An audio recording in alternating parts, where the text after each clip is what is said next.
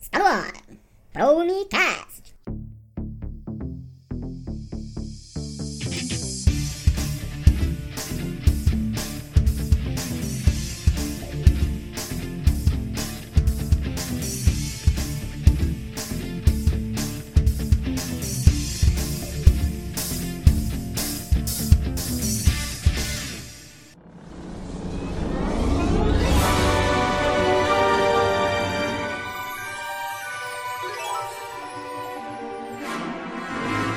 Fala galera! Este é o Promicast, o podcast daqueles que confiam nas promessas de Deus. Hoje nós vamos tratar de um assunto sensacional: 31 de outubro, reforma ou Halloween? E antes de começar o assunto, eu quero me apresentar. Eu sou Rafael Lima e você tem 30 dias para sobreviver com seu salário. Que comecem os jogos.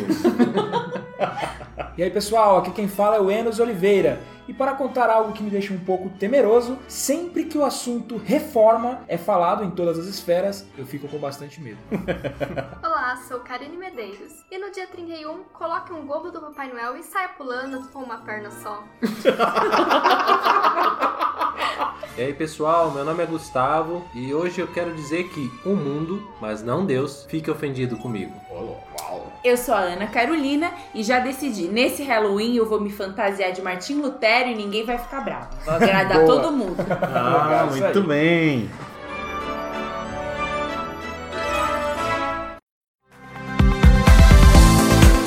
Olá pessoal, sou eu aqui de novo. Se você ainda não conhece nosso site, acesse www.promicast.com.br. E nosso e-mail mudou. Caso queira falar conosco, escreva para promicast.promicast.com.br. Compartilhe as novidades com seus amigos e familiares e curta a página da Arrumato Paulistana Leste no Facebook.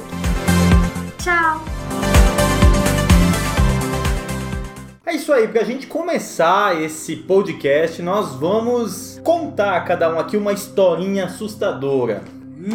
E aí, Enos, tem alguma historinha assim de susto que você provocou ou que você foi a vítima? Então, tem uma história, inclusive eu acredito que você se recorde dela. Eu morava numa casa, nessa casa tinha uma escada alta e a Minori era muito pequenininha. E eu lembro que nós estávamos arrumados para irmos a um churrasco. Só que eu sempre tinha o cuidado de deixar a porta fechada por causa da escada. E nesse dia a Minori saiu rapidamente e quando ela foi pisar na escada ela caiu e ela era muito pequenininha. Ela tinha cerca de um ano e pouco, pouco menos de dois anos. E ela caiu rolando, rolando, rolando pela escada. Eu confesso que eu imaginei que ela tinha morrido. Quando eu peguei ela, ela deu aquele choro, eu fiquei também meio assim. Ela fez um corte bem profundo aqui, inclusive até hoje ela No tem essa lábio, marquinha né? no lábio, né? Imediatamente eu saí correndo com a Minori, a gente foi lá pra lavar o, o rosto dela no tanque, tava todo sujo de sangue, sangrou bastante. E nesse momento, quando o Rafael chegou, tinha sangue no chão, o Yuri falou: Ah, minha irmã! Aí o Rafael já pensou que eu tinha matado todo mundo em casa. Cara, eu vi a trinha ensanguentada, o Yuri veio chorando no portão e eu olhei pra cima assim, o Enos preocupado. Eu falei, meu Deus do céu, o que, que o Enos fez nessa casa, velho? Tipo um Eu filme já- do Tarantino, né? Eu já imaginei, tipo, que o Enos tinha agredido a trinha, as crianças estavam chorando É, por ele conta pensa daquilo. bem de você, sabe? Mas ele pensou, esse sangue muito no bem, mesmo né? ambiente, só Me conhece muito bem. Eu fiquei desesperado por você, cara. Sério mesmo. E graças a Deus, nem ponto ela precisou tomar. Porém, até hoje ela tem essa marquinha no lábio e vai ficar como uma- um livramento aí. E aí, Gustavo, conta aí pra nós uma história de susto. Lá na casa da sua avó. Aquela quando faca. com a faca, com o bambu. Não é exatamente no mesmo lo- local do bambu, mas é a casa da minha avó. eu cresci na casa morando com a minha avó, mas nesse dia ela tava dormindo. Caramba, toda vez que a avó dorme. algo. Algo normal acontece. Então, é, a, gente, a gente cresceu morando com a minha bisavó, é, em Herbelino Matarazzo, e lá o portãozinho era muito pequeno, a mureta era muito pequena, porque era uma casa antiga, do tempo que o povo não se preocupava tanto assim com violência. A família inteira na sala, menos a minha avó que estava já dormindo, é, assistindo filme, sei lá, distraído, fazendo qualquer coisa desse tipo. Quando alguém ou alguma coisa bateu muito forte na janela, gritando. Mas bateu com muita violência na janela. E aquelas janelas antigas de metal estrondou, parecia que tava acabando o mundo. A gente quase faleceu instantaneamente. Caramba, mano. de tanto susto. É, vamos ver o que é.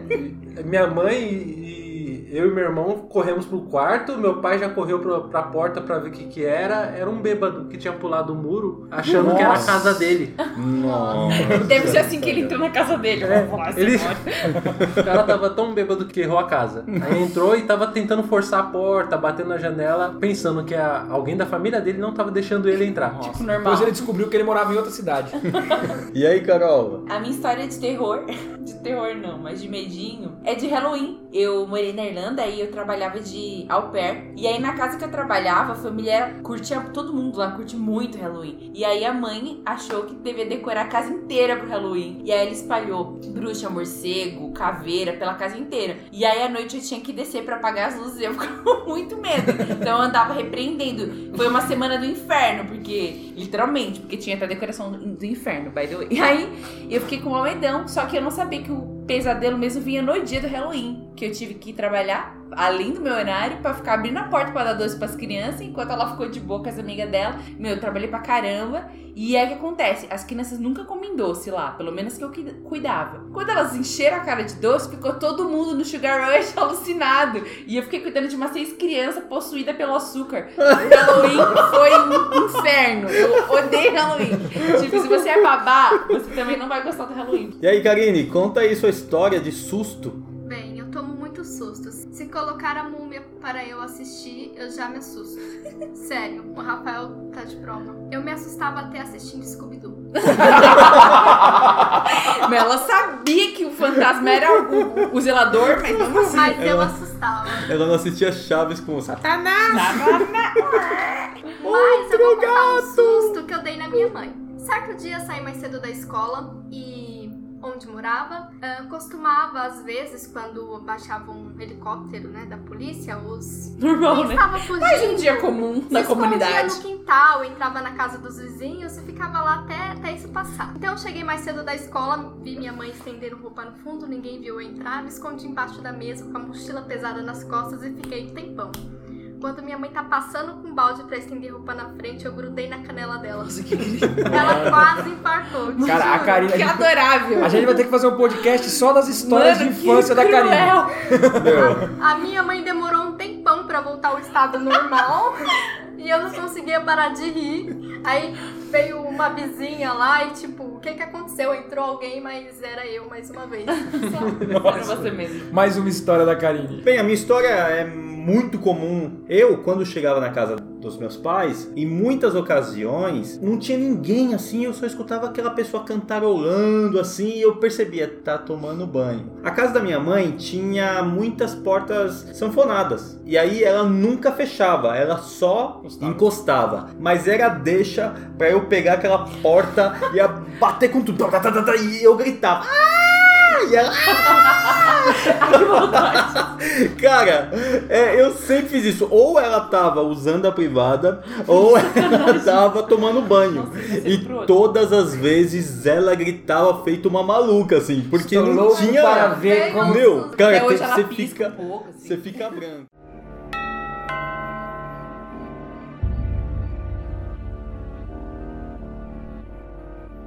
Gostosuras ou travessuras? Mas é isso aí, pessoal. Vamos falar do Halloween. O que é? De onde veio? Porque quando eu era criança não tinha para eu poder me entuchar de doces. Sacanagem isso. Sacanagem. E como começou tudo isso, Carol? Bom, todo mundo sabe, ou imagina que o Halloween tem uma origem pagã. Ah, sim. Óbvio também. Mas o que que é paganismo? Paganismo, no termo geral, normalmente é usado para se referir a tradições religiosas politeístas, ou seja, de vários deuses. Ah, Isso legal. É, mas o que pouca gente sabe é que ele não veio dos Estados Unidos. Ah, Aqui não? do Brasil a gente acha que é uma coisa. Assistimos muito Abracadabra na sessão da tarde e pensar, é americano. É porque é uma festa muito comemora- comemorada nos Estados Unidos, Eu então dá a impressão. achei que era Mas na- nas origens remotas do Halloween, ele era o ano novo dos celtas. O ano novo deles começava no dia 1 de novembro. E era chamado de Samhain. Eu não sei pronunciar. Não sei É uma palavra celta. Samhain. Ou Samhain, Samhain. Enfim.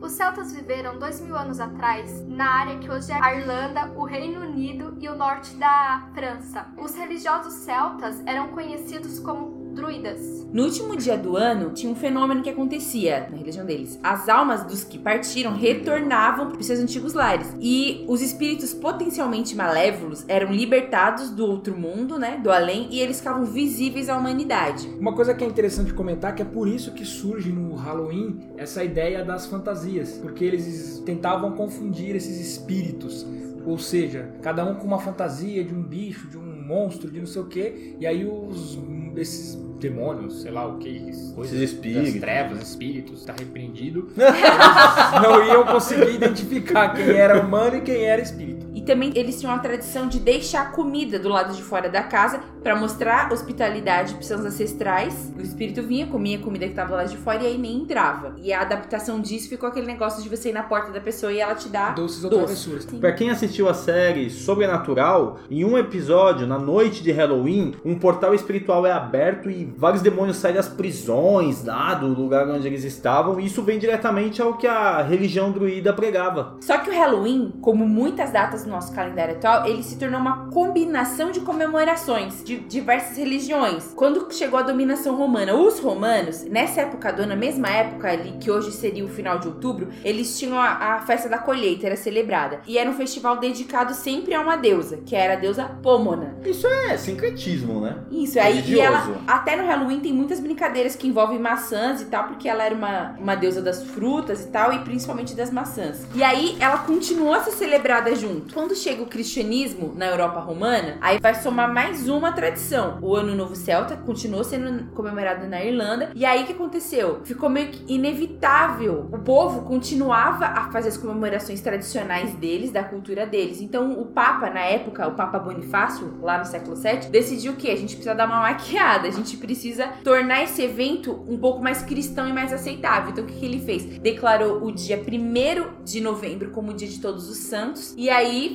fechou tudo. Aí misturou celta com deusa romana com catolicismo. O que é engraçado dessa parte é que quando o Papa faz isso, ele chama de Hallows Day, All Hallows Day. E a definição de Halloween seria All Hallows Eve, que significa Noite de Todos os Santos, que é justamente a tradução para a festa. Eu acho que vale a pena a gente frisar aqui que, embora a gente tenha comentado um pouquinho sobre a origem do Halloween, o Halloween não tem a ver com o Dia dos Mortos, né? Embora tenha algumas culturas, né? Essa foi Azteca, o Dia dos Mortos. Embora tenha algo Eles parecido. têm semelhanças, semelhança. mas um veio lá de cima Por do exemplo, norte, na cultura azteca eles têm essa questão América. lá da Cultuar os mortos, cultuar os receber, mortos, né? receber, né? Na Até um filme. deles. E tem um filme, que muito legalzinho o filme, lógico, tirando a questão teológica, deixando de lado, apenas apreciando a arte, é um filme bem bacaninha de assistir, que é aquele Viva, a Vida é uma Festa, que vai trazer um pouco dessa história da cultura azteca, que é o que os, os mexicanos cultuam como Dia de los Muertos, mas que não tem relação direta com o Halloween. Que o Halloween está ligado justamente à cultura irlandesa, voltada aos celtas, dos povos druidas, não tem nada a ver. Tipo assim, são duas culturas diferentes que celebram o lidão com o espiritual, com os mortos, esse tipo de coisa.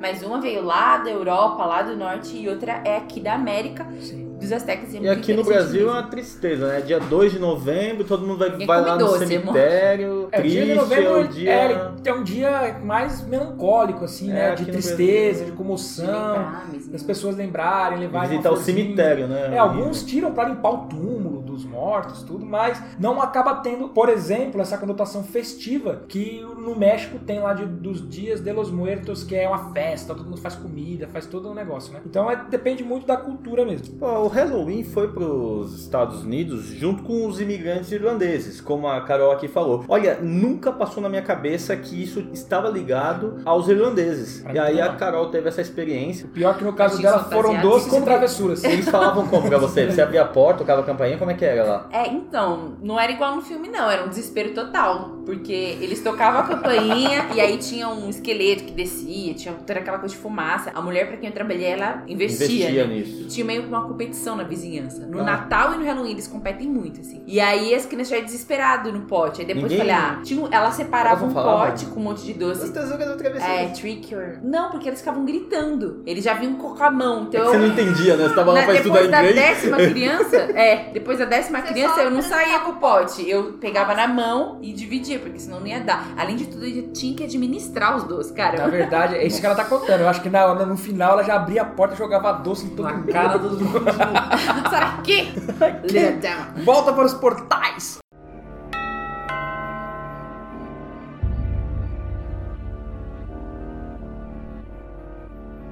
Gostosuras ou travessuras? E essa tradição do Halloween foi para os Estados Unidos através dos imigrantes irlandeses que se apropriaram da data que casava com uma época de colheitas, colheitas de Abóboras. E por fim se mostrou, claro, novamente, né, um rentoso momento comercial de se ganhar dinheiro, né, de fazer com que a galera gastasse dinheiro com isso também. E tudo isso girou de uma maneira muito capitalista e o Halloween se tornou parte do calendário de maneira muito importante. E basicamente os outros países de língua inglesa também comemoram, como a Carol aqui disse. É, sobre as abóboras, também vale ressaltar que existe um outro mito ou lenda de como a- surgiu a abóbora no Halloween. Tem a história do- de Jack O'Lantern, que é um cara que ele tem a história que ele enganou o, diabo, e o diabo ficou ressentido com ele, então quando ele morreu ele não pôde ir pro céu, Deus mandou ele pro inferno, mas o diabo não queria ele no inferno também, porque ficou bravinho com ele. Ah, e aí é? ele ficou vagando, e ele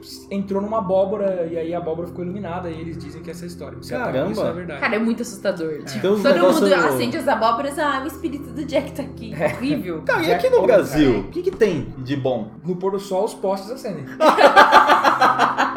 O Brasil importa, né? Importa muita coisa da cultura norte-americana. Ah, sério? E a gente vê que é uma- um fenômeno recente. Quando a gente era criança não tinha esse negócio de Halloween, era coisa de filme. Não. E aí de lá pra cá começou. Sim, hoje é muito mais difundido nas escolas. Porém, como vocês bem falaram, o Brasil, a gente gosta muito de importar coisas de culturas estrangeiras. Principalmente os Estados Unidos, que é um país assim que impacta diretamente. Porém, nós temos no nosso folclore um personagem que seria algo que daria pra trazer um pouco o Halloween. O Boto. O Boto não, nem o Curupira. é o Saci Pererê. Ah, não sei, eu acho o Curupira meio assustador também. O Curupira A mula é. sem cabeça, principalmente o Saci. Tem mais, tem outros personagens, até que Tem. não são folclore que são Tem. assustadores. Nossa, Então, mas nosso eu acho que- folclore acho- é meio esquisito, né? Mas eu acho que a da- a- o dia do folclore, eu acho que é a data comemorativa nossa mais próxima Do Halloween. Do Halloween, que o né? mais- Só que isso não é o suficiente pra nós brasileiros. Lógico que não. Sim, mas pensando nisso, um deputado, em 2003, pensou em transformar o dia 31 de outubro no dia do Saci e dos seus amigos. Ah, Nem combina o nome super fofo.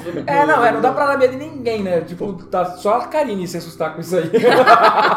Mas esse projeto, pra quem quiser pesquisar depois, é o- a PL 2762 de 2003. Não prosperou, quatro anos depois foi engavetado e hoje, como todos nós sabemos, nós não temos o dia do Saci no dia 31 do 10. Mas tentaram aí os deputados pra vocês verem também o nível de projetos que os nossos deputados estão colocando na É Câmara. muito refletir. trabalho, né, gente? Eu vou só ler pra vocês aqui o finalzinho da justificativa do deputado em por que criar o dia do Saci. Sou adepto do Saci, 100% nacional. Não é chato, não toca campainha, não pede doces e não fala inglês. Nem precisa. A Carol aprovaria na hora esse projeto. Bom, qualquer andada em qualquer centro comercial, a gente vê que o Halloween é mais do que tudo um movimento comercial enorme. E as 25 de março estão aí pra mostrar em qualquer bairro, qualquer lojinha já tá vendendo, fantasia. Ah, nas Virou. escolas, né? As escolas também Shoppings. pesado. O que leva a gente a se perguntar: e aí, gente? E os crentes? E nós? E os ADV da P? DVDP. É, então, né? É complicado tudo isso. A gente veio de uma cultura, a gente não podia nem assistir show da Xuxa. Vem tudo isso pra nós de uma maneira tão liberal, né? E eu não tenho filhos, mas é, é bem difícil, porque no- os nossos filhos acabam sendo influenciados também pelos colegas. E aí você vai ter que explicar uma coisa pro seu filho, seu filho não vai entender ali no momento, não vai aceitar muitas vezes. É bem complicado. Mas uma coisa que vale ressaltar é que as escolas, elas geralmente perguntam se o seu filho pode participar de todas as festas. Então, por exemplo, se você falar que não, não pode participar de festa junina, não pode participar de Halloween, ele já nem vai ser posto pra ensaiar uma musiquinha lá da quadrilha. Por exemplo, não vai ensaiar a quadrilha. Ah, festa Halloween, ela nem vai mandar você Nossa, lá deve pra ser trazer. chato pra caramba pra criança, né? Eu lembro que os que não participavam ficavam na sala copiando coisas do livro. É, ou ia ficar na É, eu quadra acho isso meio traumático, coisa assim, entendeu? Eu acho- É complicado, não sei. Sim, acho sim. que a igreja nem tem uma posição. Eu acho que assim, nunca vai ser comemorado no Dijap. O Dijap Não, nunca vai fazer não. um Halloween, tá? E as crianças vão. As Eu crianças acho que um dia vai, viu? vão crescer e elas vão sempre vão ter que entender essa identidade delas assim. Eu sou criança como todas as outras crianças, mas eu sou diferente. Sim. Em algum momento, né? Elas vão na igreja e tal. Então eu acho que é bem pessoal de cada pai Sim, é. dar essa orientação e, e tudo mais. Eu e acho- também tem muito a ver com a maturidade também da criança, você explicando aos poucos e tal. Sim, é, eu acho muito polêmico, muito delicado. Eu entendo que o senso comum do cristão é, cara, não participe do Halloween.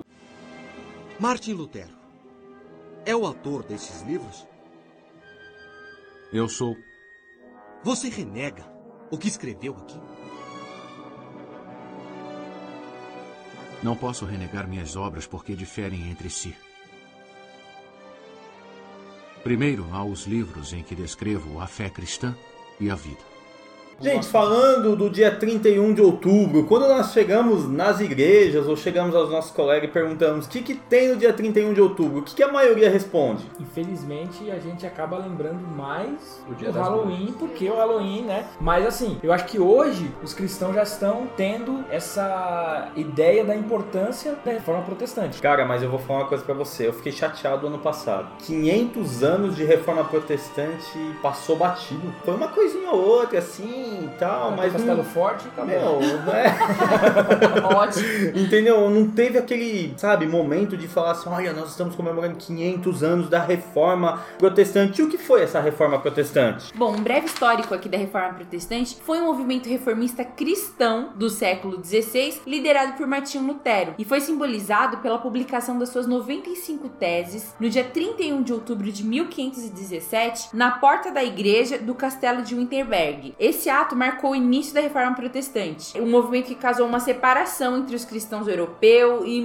marcou o mundo a partir do século XVI. E é muito interessante você pensar que antes tava todo mundo junto. Era uma né? igreja só, né? Não tinha Não- essa questão do ah, católico, católico, pro- protestante. católico é. evangélico, era Porque Não. hoje nós, evangélicos, nós somos os protestantes, digamos assim, né? A sequência dos a protestantes. igreja dos apóstolos, a igreja que Pedro fundou e tal, era uma só. Mas e é, aí já parou pra pensar essa questão Quebrou. do protestante? Da onde que vem esse protesto? Vem justamente de Martinho Lutero ali pregando na, na porta da igreja as 95 teses que ele tinha para tentar alertar o Papa ou a igreja do que estava acontecendo no movimento católico. Não, mas isso inflamou uma briga ferrenha entre a Igreja Católica e esse movimento que estava se iniciando ali. É, na verdade, o movimento ele já vinha porque nós podemos falar de Zwinglio, nós podemos falar de Calvin. Calvino, Erasmo, Exa- Valdo. os valdenses, né? Então, assim, as coisas já estavam caminhando para isso. Por quê? Meu, a Igreja Católica tecnicamente estava corrompida. É a questão do Estado e do clero estava ali meio que tomando as rédeas de tudo. E lembrando que assim, ela era a liderança, né, estatal, religiosa, suprema. Apesar de ter todos esses rumores, ninguém afrontava diretamente. Tinha a Inquisição, que não tava ali pra O brincar. teocentrismo era muito grande nessa época, né? É A- a, o a política e a igreja, elas Era tinham uma interferência muito né? grande. Se você fosse contra a igreja, você ia pra fogueira. Quem se levantasse contra, era Era fogo. queimar. Então, é, e aí causou essa separação dos cristãos europeus e marcou o mundo a partir do século XVI. Então, quando falarem você é protestante, é porque você vem dessa linha de acreditar nos reformadores da igreja cristã. Então você protestou, por isso você é um protestante. Renunciar a esses livros é impensável, pois seria como renunciar às verdades cristãs. A segunda parte do meu trabalho enfoca a má doutrinação e o mau comportamento dos papas no passado e no presente. Se eu renunciar a esses livros, estarei apenas fortalecendo a tirania e abrindo não apenas as janelas, mas as portas do grande mal. Mas assim, esse movimento ele pode ser visto como um movimento espiritual ou político? Cara, eu acredito que ele pode ser visto como um movimento espiritual e um movimento político. Na questão espiritual, o que Lutero estava vendo era que o povo estava sendo ensinado de uma forma errada e ele, movido por Deus, tentou alertar para que as pessoas voltassem para as práticas corretas. E político porque acabou sendo uma questão que impactou toda a economia, a cultura da época. Mas assim, menos eu, eu vejo que é uma questão então espiritual, inicialmente. Não, não teve a questão política. Porque assim, Martinho Lutero nunca quis afrontar a igreja católica. Ele queria mostrar para a Igreja Católica que existiam erros nas doutrinas, naquilo que eles estavam ensinando. Ele não quis, tipo, ah, vou Abrir uma igreja pra ele. eu vou abrir a igreja. é, ou né? seja, o movimento surge com um teor espiritual, mas se torna depois político, não exatamente, não porque Martin Lutero falou assim, eu estou agora fazendo a reforma protestante. É, Mas muito- Uma é consequência, né? Muitos poderosos se incomodavam com o totalitarismo da Igreja Católica.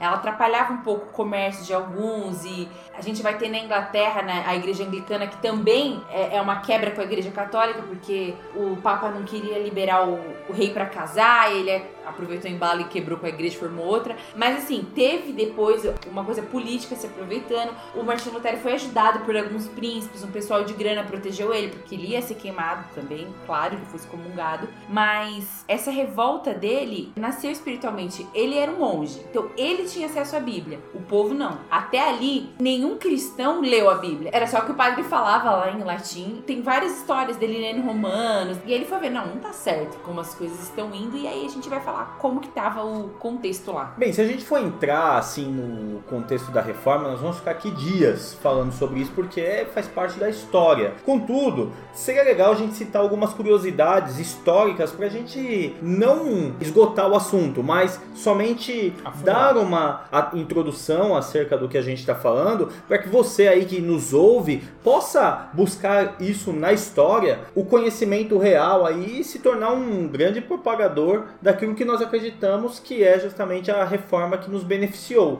Bem, a primeira coisa que nós podemos citar é que a reforma ela não começou com Lutero. Na verdade, ela começou com, com um comerciante chamado Pedro Valdo, num período chamado de pré-reforma. E seus seguidores ficaram conhecidos como os valdenses. Lutero afirmava que orava duas horas por dia, e quando ele estava muito ocupado, ele orava três. Ou seja, ele era É um crente. crente. Cara, totalmente diferente da gente. Quando a gente tá muito ocupado, ora uma.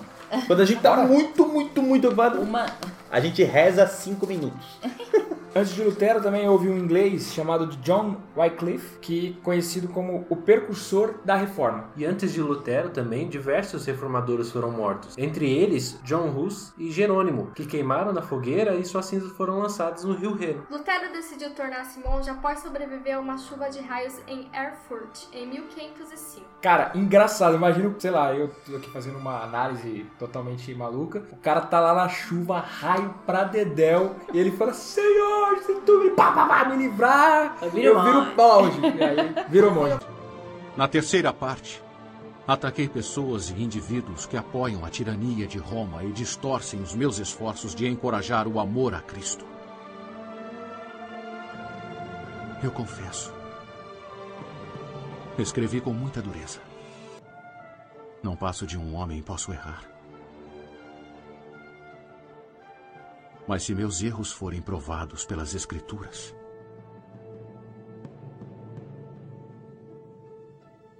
renegarei minha obra e jogarei meus livros no fogo. E aí, em 1511, uma coisa muito legal aconteceu. Ele estava subindo a escadaria de joelhos. E na Basílica lá de São Pedro, em Roma, que é conhecida aí na Missa do Galo, onde o Papa se pronuncia. Aquela basílica já existia, tá, pessoal? E Lutero ouviu uma voz que dizia: O justo viverá pela fé. E a partir de então, ele nunca mais foi o mesmo. A mensagem central da pregação de Lutero era a justificação pela fé, baseada no livro de Romanos, que combatia a venda de indulgências, que consistia em contratos escritos para pagar o perdão dos pecados, passados, presentes e futuros. Não Cara- só da própria pessoa, mas de familiares, inclusive. Cara, mas é, é, é legal que é- o lance das indulgências era terrível. O- os caras vendiam um pedacinho da cruz. E feito um estudo, eles chegaram à conclusão que de pedacinho em pedacinho eles construiriam um navio maior que o Titanic. De tanto Pô, pedaço da de cruz. Tanto pedacinho da cruz que eles vendiam. Então tinha um lance também de você querer comprar um terreno no céu quando você for morrer. A pessoa tava nas últimas. Ela ia lá, chamava o padre, o padre Emoção. fazia a extremunção e ele deixava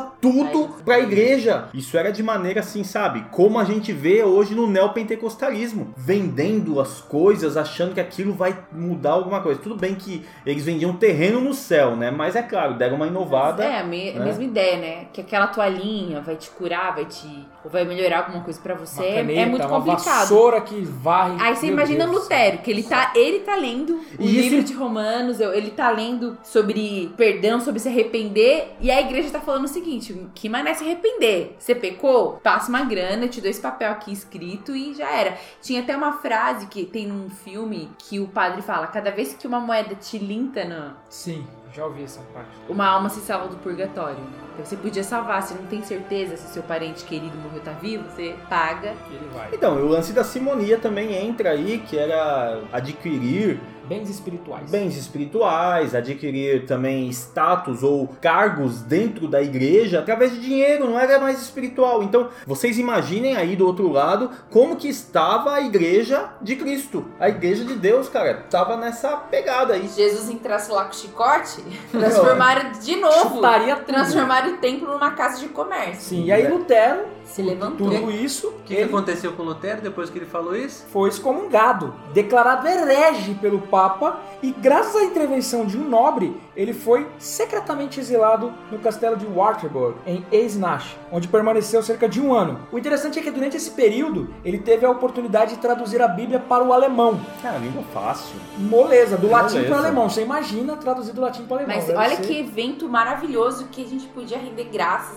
glórias a Deus. Olha que coisa maravilhosa na história né, de Deus pro seu povo. Ele tirou a Bíblia daquela língua morta que só os padres sabiam e trouxe pra uma língua popular. Viva, língua- vivíssima É, hoje, inclusive. E aí saiu imprimindo e trouxe a Bíblia pra mais perto da gente. É verdade, até, claro, a gente podia citar aqui um pouco de Gutenberg, que foi a pessoa que começou a imprimir a Bíblia, né? Ele é o pai da, da imprensa, né? Por conta de ter impresso várias cópias da Bíblia. É Deus movimentando tudo na história pra preservar e pra Bíblia chegar até aqui. Olha que bonitinho, gente. Depois da excomunhão, Lutero se casou. Ah, com uma ex-freira. É engraçado, Né? um ex-monge com uma ex-freira. Catarina de Bora, ou Catarina Vambora em alemão. Eu, Eu fico imaginando depois que Calil. Lutero casou. Catarina, vambora.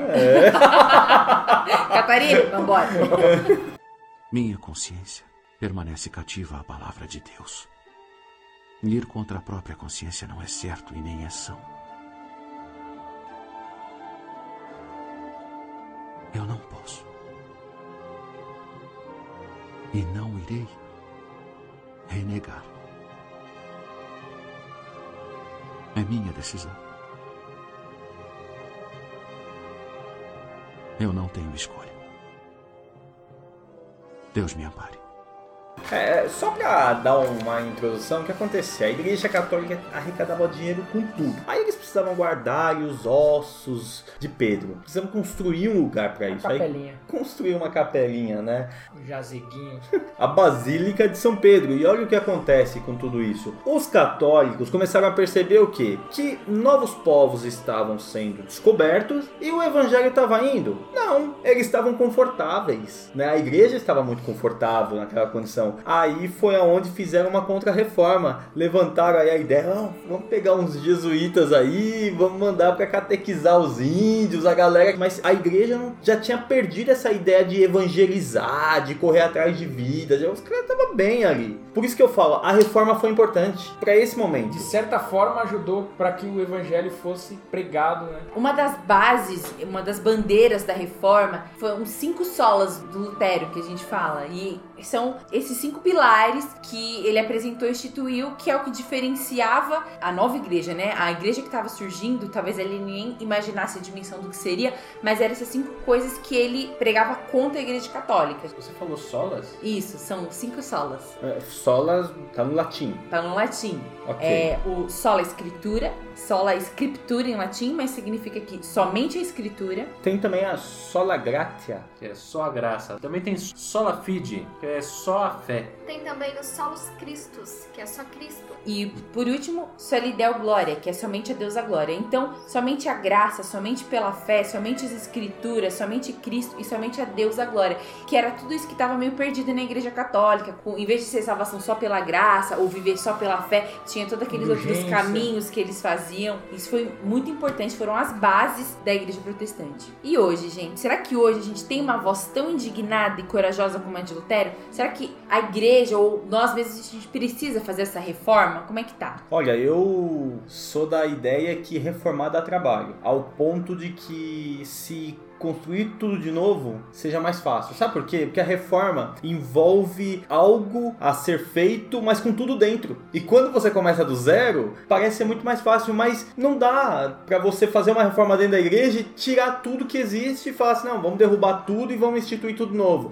Você tem que fazer a reforma com tudo dentro. Parando para pensar um pouco em Lutero, nessa questão da reforma, muitos de nós, espalhados pelo Brasil, seja qual for a denominação que você existe sempre aquele desejo de reforma, porque você não concorda com alguma coisa, porque você não está feliz com algo, porque você acha que aquilo poderia ser diferente, ou etc e tal. Mas como que o jovem hoje se comporta dentro da igreja vislumbrando uma reforma? Você acha que Martin Lutero, Enos, é, ele estaria nos últimos bancos da igreja, ou ele estaria do lado de fora da igreja, ou ele estaria nos primeiros bancos da igreja ali prestando atenção na mensagem, ou querendo fazer melhor, ou coisa desse tipo, buscando uma reforma. Hoje o que, que a gente vê? Assim, a maioria dos jovens, tá bom, é a questão da religiosidade. E eu acho que é, essa questão é, se você está acomodado, você não vai querer reforma. Porque você fala, ah, tranquilo, Tá não bom presta nem assim. atenção na mensagem, não sei nem o que eles estão falando. Eu não fico lá dentro. A pessoa também não fora. se esforça pra Sim, prestar então, atenção. como ela vai querer reformar ou como ela vai tentar refutar algo se nem ela mesma sabe? Então, Martin Lutero provavelmente ele é aquele cara que ele chegava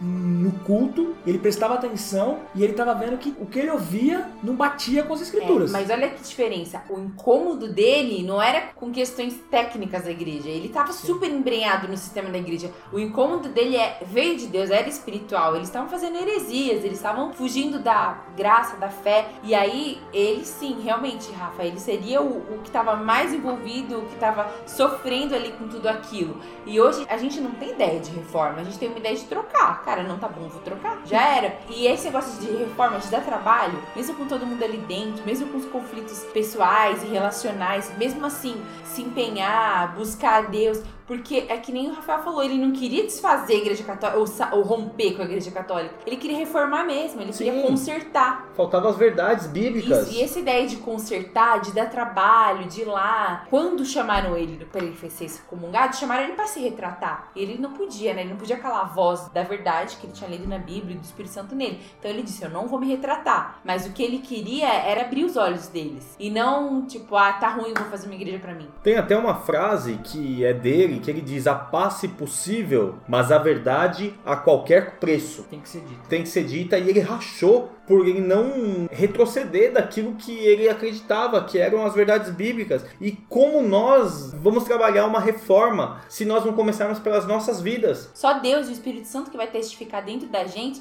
se aquele incômodo é uma vaidade sua, é só porque o seu jeito é diferente do jeito do outro, ou se tá mesmo fugindo. E a gente tem que confiar também que Deus, ele sempre vai dar direção para a igreja dele, né? Sim. Então você tem que ver, isso que tá me incomodando, que eu quero reformar. Com certeza o Lutero orou muito, muito antes de sentar, fritar, escrevendo as 95 teses e fazer todo esse movimento. Pagou um preço muito caro. Você ser excomungado da igreja católica era você ser excomungado da sociedade. Hoje a gente desassocia muito por viver no estado laico. Religião, de ah, eu faço minha religião de fim de semana e vivo minha vida. O preço dele foi muito alto. E a gente tem que saber que a gente também tem que pagar um preço. E levando pro que o Rafael falou, na nossa própria reforma pessoal, também tem um preço a se pagar. Para vocês verem como a reforma é importante. Sempre que acontece a reforma, posteriormente vem o avivamento. A igreja precisa de uma reforma para que ela tenha um avivamento. E é uma das bases da nossa igreja que tem trabalhado é justamente o avivamento dentro da igreja. E olha, quando você fala que a igreja precisa de avivamento, só tem um sentido, que ela está morta. Sim, é porque avivar é trazer a vida novamente. Jeremias 18, versículo 4. Vamos dar uma lida? Como o vaso que ele fazia de barro se quebrou na mão do oleiro, tornou a fazer dele outro vaso, conforme o que pareceu bem aos seus olhos fazer. É, falando sobre esse texto, o vaso ele teve que ser refeito, mas é interessante que estragou na mão de quem? O oleiro. Do oleiro. O oleiro representa quem? Deus. Cara, como que pode estragar algo na mão de Deus? Só que Deus ele não pega aquilo que estragou e joga fora. O que, que ele faz? Ele Molda. Ele molda, ele refaz novamente o novo vaso. Então, Deus em todas as eras ou épocas da igreja, ele nunca abandonou o povo dele. Ele nunca saiu de perto da igreja. Mas nós lemos no texto que a moldura ou o vaso se estragou. Eu acho que é interessante dessa parte também é que o oleiro Deus, ele é perfeito. Porém, o barro, nós somos imperfeitos. Então nós nos quebramos porque nós não temos a perfeição. Mas graças a Deus nós temos Materialzinho ruim de trabalhar. alguns, né? materialzinho de trabalhar. Até um meme, né? O pessoal põe na internet aí que é a fotinha de Jesus e fala saudade quando vocês eram barro, né?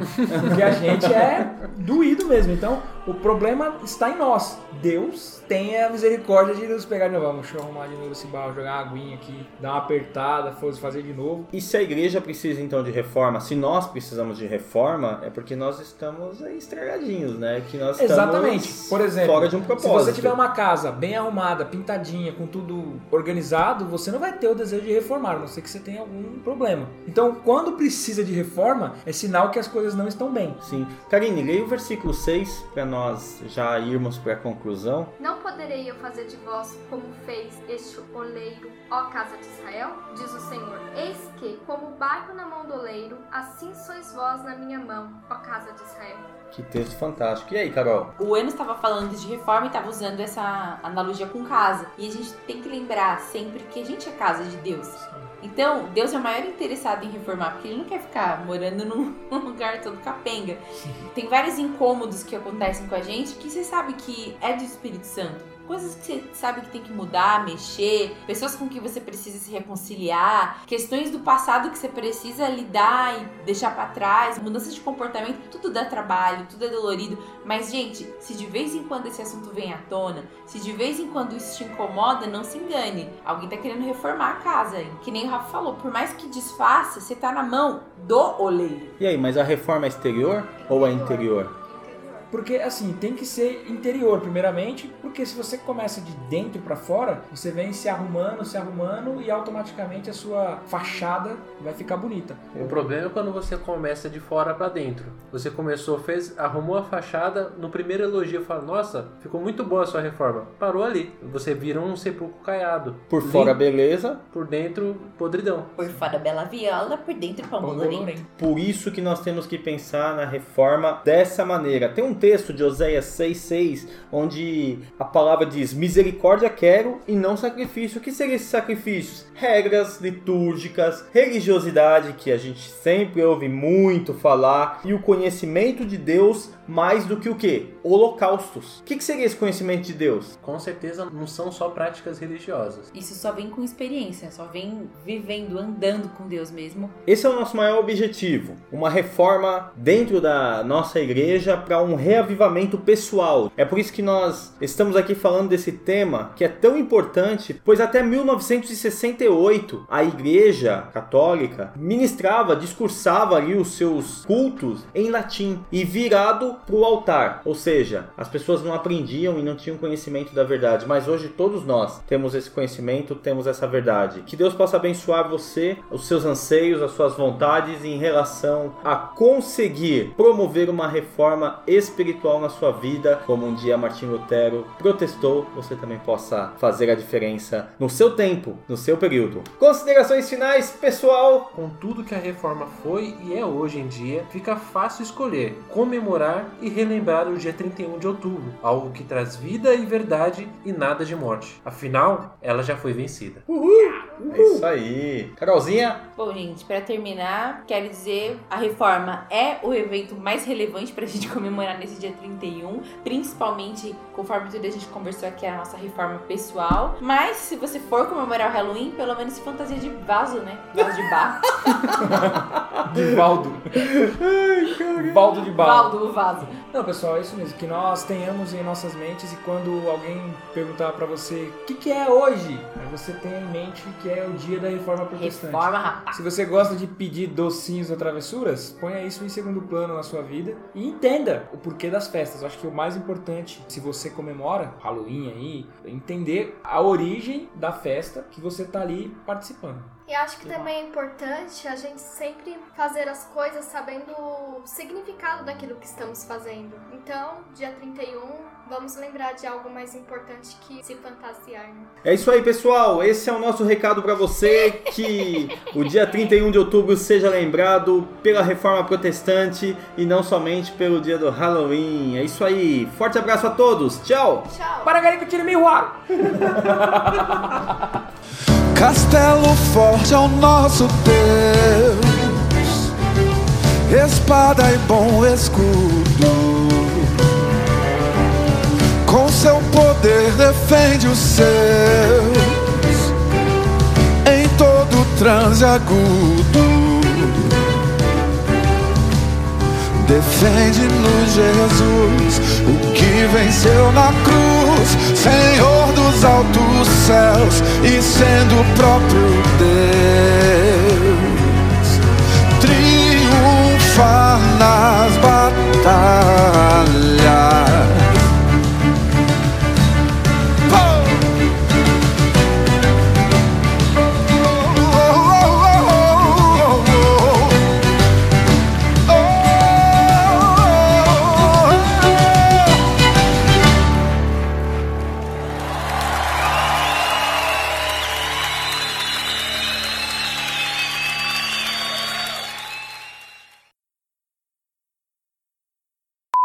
Aí, galera, o Gustavo novamente. Ai, coisa linda. Novamente. Novamente, again, Gustavo again. Gustavo here again. Hello, people. Não. E aí, pessoal, beleza? Gustavo. Não. Essa vai pra mim, final. Essa E como já dizia Lutero. Ele chamou ele mesmo. Fala, galera, beleza? Gustavo. Oi! Cada vez vai melhorando, tá ligado? Amor, vai. Melhor de 10. Eu sou um gênio. E aí, galera? Gustavo, tudo bem? Amor, parece que eu tô falando com o Cara, você é o Gustavo. Momento de esquizofrenia. Mano, Você sabe Pessoal. falar com você. Galera, eu tenho que falar isso. Ele, ele tá falando de maneira séria, não tá fazendo piada. Por que você não é assim? Dificuldade É, pra não se apresentar. pra- Como é que você conseguiu Calma, casar, calma. cara? Fazendo aqui meu charme. Oxe, filho. Será que quando quer? Tá vendo? Por favor. Tô querendo ser sério aqui. Vamos reformar esse negócio. E aí, pessoal? Gust- Que desafinada no final, velho. E aí, pessoal. A Marina Silva deu as caras aqui, velho. Só de imaginar ele falando Gustavo. E aí, pessoal? E aí, pessoal? Gustavo. Gustavo. Gustavo. Gustavo. Cara, a barriga tá, tá doendo aqui já. Agora se eu falar qualquer coisa, vai ser muito. Olá, pessoal. Ó. Vai, amor. Agora eu vou ficar Fala quieta. assim, ó. Olá, eu sou o Gustavo. Aí você fala a sua frase. Eu não sei pronunciar. Effort. Em Helfort, em Mil... Erfurt. Elfort. Er. Her. Tá ligado? Você tá virando making off, né? É esse. Mas agora eu vou falar certo, por favor. Er. Erfurt. Furt. Erfurt. Yes. O que, que foi construído? A Basílica de São Pedro, Basílica a Santa Sé. Basica. A basica. A. Basílica, bazuca. Se fosse o Bolsonaro, era uma bazuca de ouro. A Basílica de São Pedro. Bazinga de São Pedro. Bazinga.